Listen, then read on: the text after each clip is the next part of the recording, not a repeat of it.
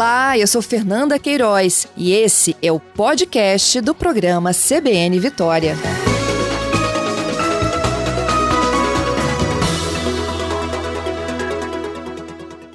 Quem está conosco na linha agora é o Marcos Nassif. O Marcos ele é gerente de segurança operacional do Aeroclube aqui do Espírito Santo, é certificado pela CENIPA, e vai nos explicar que medida de segurança foi essa, para orientando né, que o piloto não pousasse naquele momento. Marcos, bom dia.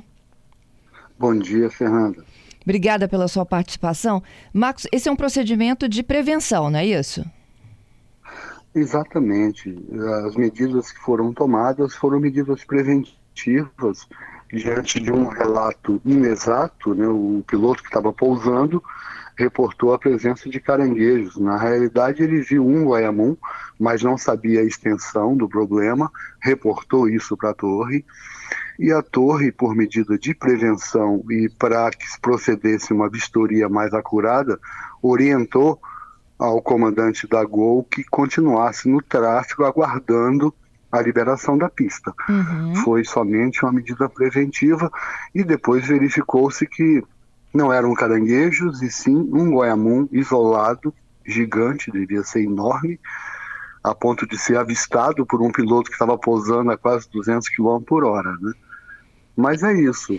Foi então, apenas Marcos, uma medida preventiva. Oi. A gente tentando é, imaginar nessa cena um Guayamon é, pequenininho, né? Apesar de você falar assim gigante, ele ainda, ainda é muito pequenininho diante, né, do obstáculo Comparado que estava se aproximando dele, que era um Boeing, não é mesmo?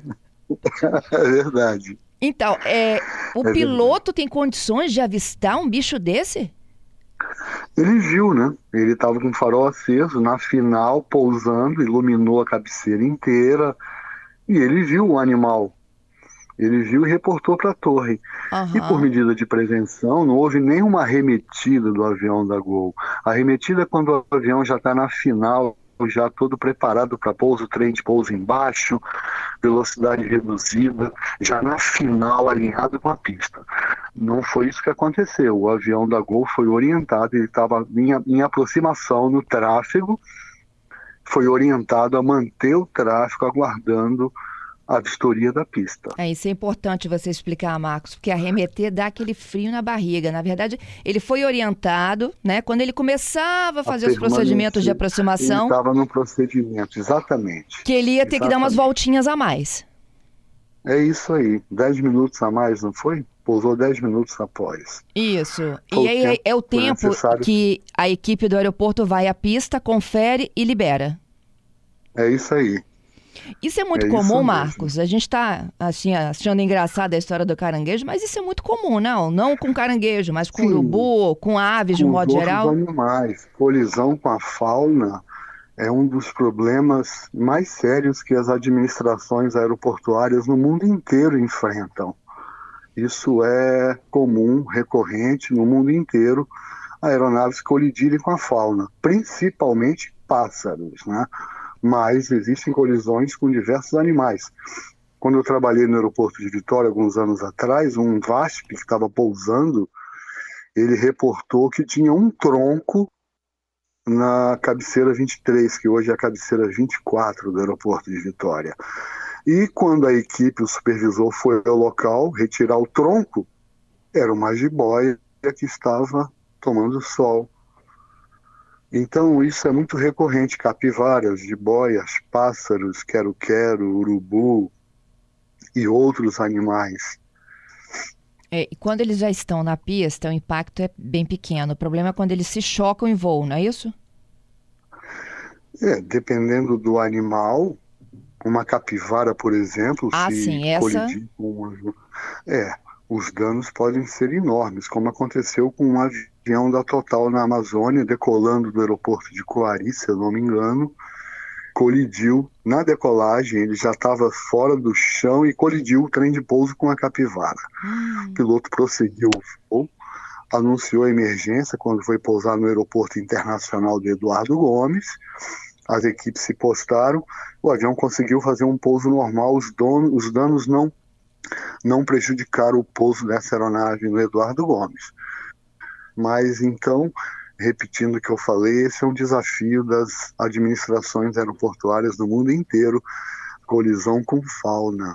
Os prejuízos na aviação mundial são exorbitantes. Os prejuízos, por exemplo, os prejuízos indiretos, às vezes o prejuízo direto, que é a peça ou o motor que engoliu um pássaro, é, tem um valor, mas os prejuízos indiretos, a parada dessa aeronave, a inoperância dela por certo tempo, os valores chegam a ser maiores, 8 a 10 vezes maiores que os prejuízos diretos.